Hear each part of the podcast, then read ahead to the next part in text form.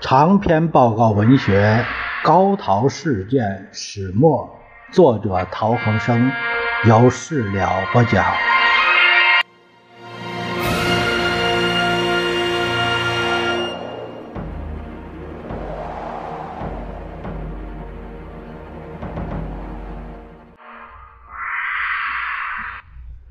我们看看陶恒生先生的著者后记四。一九九七年退休后的第一件事，就是提笔写这一段往事。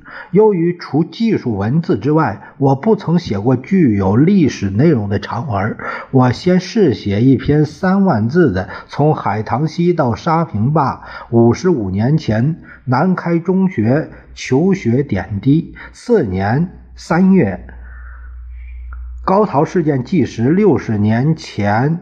先父隋汪脱汪之前后约六万字脱稿，我将两篇文稿投寄台北传记文学杂志社。刘少棠社长反应极快，把这篇文章从四月份起分三次刊载于传记文学。他给我一短信说。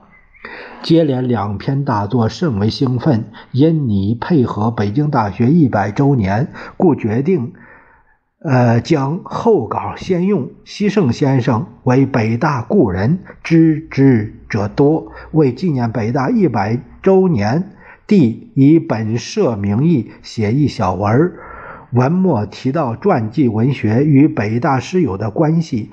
毛子水先生与西盛先生是最早支持我们的北大师长，而西盛先生几乎每期一文，更奠定传记文学创刊的基础，迄今未敢或忘也。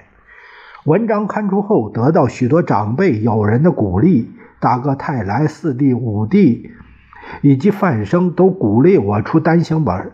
自六月起，我决定增加材料。加写书生论证，而尤是书生。七七事变以前的日本侵略行为，抗日战争全面展开。再看汪日会谈会议，香港两年二次脱险六章，并将原稿重新修订及编辑，扩充成为本书。我根据几位大陆学者的宝贵研究材料，把日汪之间的几项协议和条约做了比较，同时也试着把父亲在上海谈判会议中的发言做一重现。那年七月，我与现居北京的先父亲兵何自全先生取得联系，请他为我作序，承他开云。我们合作把父亲1939年到1941年从香港写给他的二十七封信加以整理、辨识、打字、注释，编为本书最后一章。子权师兄说，月前传记文学。社的刘少棠兄来信，曾有高陶事件出版时可以圣师之信件作为附录。当时我正在考虑写一我和陶希圣的小书，写主要是写我和陶师的学术关系。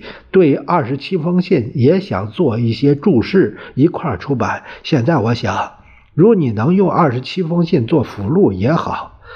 子权师兄又说：“留在大陆的菊清远最有才华，史学研究成果最多，我很佩服他。”一九五零年，顾颉刚师从上海到北京，说鞠清远在上海曾找顾先生为他介绍工作。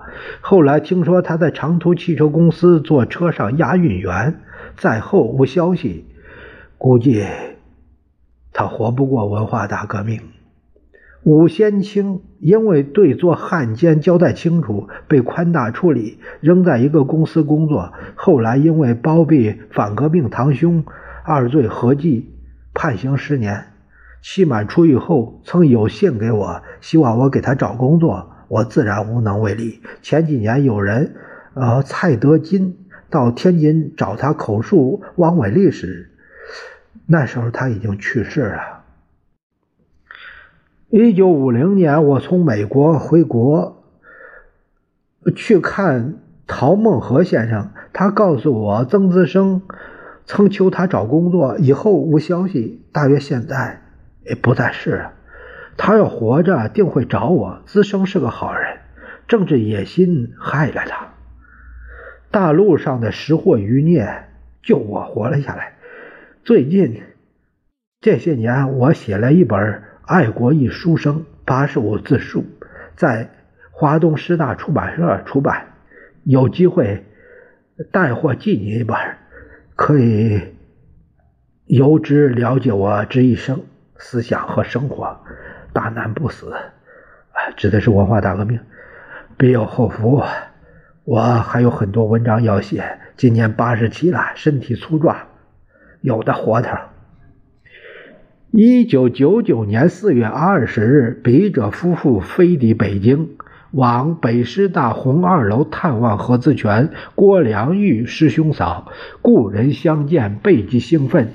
资全师兄高龄八十八，身体健壮；师嫂郭良玉慈爱开朗，他要我们称他老嫂子，叫我们小师弟、小师妹。师兄说起留在大陆的他，文革期间成为识货余孽，如今是识货学派的。孤臣孽子了。临别他，他说还能写作，将写一本研讨识货学说的书。以今天的历史宏观评定盛世，以社会科学方法治史的成就，以及他和识货在二十世纪中国史学史上的地位。